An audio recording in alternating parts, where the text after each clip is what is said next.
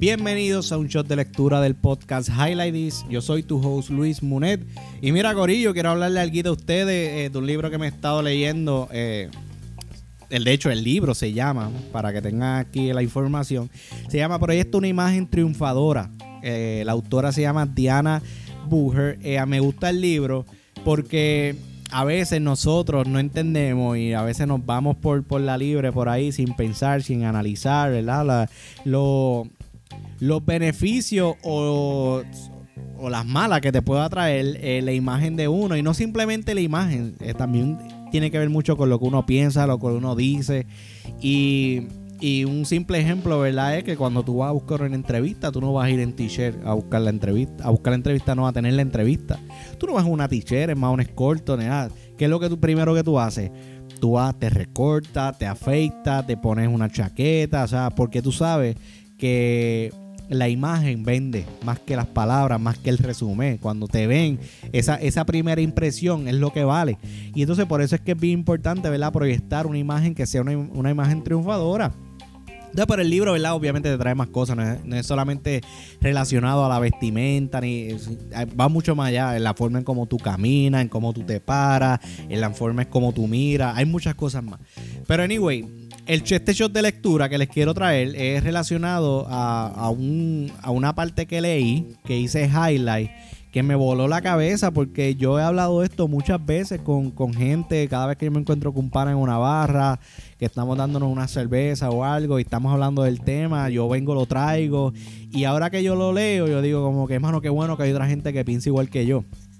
De hecho, dice, eh, como dice aquí, dice, eh, Ken Robinson dijo las siguientes frases con pasión y mucha menos elocuencia al expresar que creía que las escuelas matan la creatividad de los niños. Chequese esto, porque yo siempre he dicho, siempre he dicho que, que mano, que la que la, el sistema educativo nos moldea de una manera que nos hace ver el fracaso como que algo malo. Pero anyway, mira, les voy a leer lo que él dijo. Dice, los niños ahora tienen miedo de equivocarse.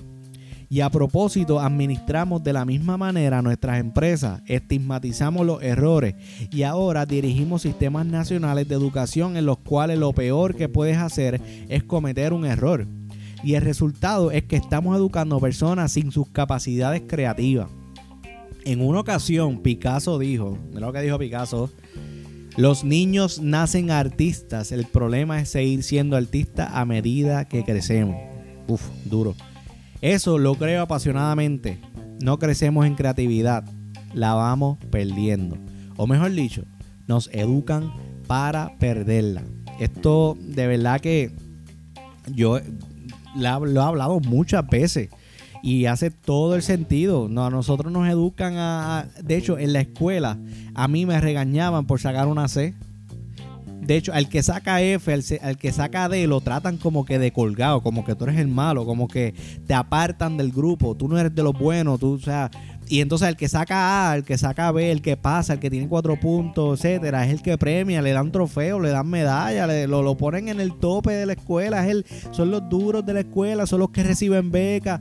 Mira, está bien, yo entiendo que para recibir una beca, pues está bien, pues esos son los criterios que ponen. No le veo ningún sentido porque cuando tú sales a la vida real, la vida real está llena de, de tropezones, la vida, está, la vida no es perfecta, la vida no es como que, ah, me voy a leer un libro, me lo embotello y salgo a la calle y ya, yo sé lo que hay que hacer.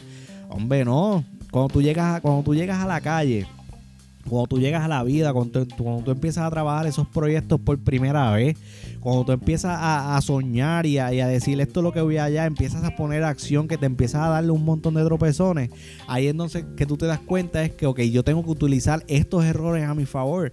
Si tú dejas llevar por lo que nos educan, simplemente te quita. Por eso es que hay mucha gente que se quita de sus sueños. Hay gente que se quitan de, de, de, las metas que se, que se propusieron, simplemente.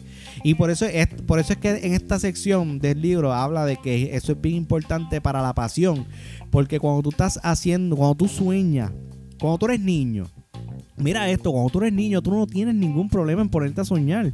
Yo cuando era niño y, estaba, vivía en, casa con mis padres, estaba mi hermano, eh, nosotros teníamos, yo recuerdo, teníamos una litera. Y nosotros le poníamos sábana alrededor de toda esa litera y nuestra imaginación nos llevaba a que la litera era un castillo.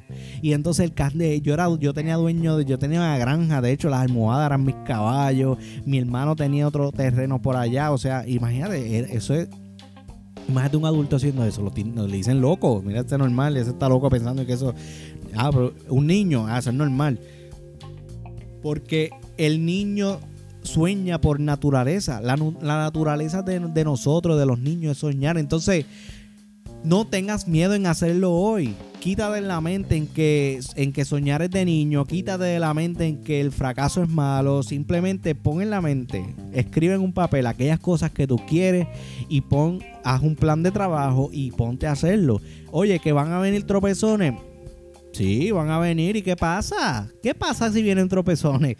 Pues una piedra en el camino, pues mira, hace los ajustes que tengas que hacer, analizas el progreso, analiza qué es lo que está fallando, haces ajustes y sigue ejecutando. No está pasando nada malo. O sea, a veces nosotros mismos somos los que nos saboteamos el éxito. Nuestra mente es nuestro peor enemigo. A veces nosotros nos ponemos tantas mierdas en la mente que eso es lo que hace que en vez de adelantarnos en el éxito, lo que hace es atrasarnos. So que vamos a poner nuestra mentalidad como si fuéramos niños nuevamente. Olvídate de lo que la gente diga. Manda a los pobres en sitio. Olvídate de lo que la gente diga pon un plan de trabajo, pon acción y ya verás las cosas buenas que van a venir para tu vida y para los tuyos eventualmente. Así que nada, quería compartirles el shot de lectura. Espero que hayan tenido un bonito día, que esto haya sido de gran ayuda. El libro, vuelvo y se lo repito, se llama Proyecto Una Imagen Triunfadora. La autora se llama Diana Bucher. Y si tienen alguna duda, pregunta, me pueden escribir. Me consiguen en las redes sociales, este, Highlight Spot en Twitter, en, perdón, en Instagram y Facebook. Y en Twitter, eh, Highlight. En confianza, escríbame. Así que nada, los quiero, Corillo. Cheque.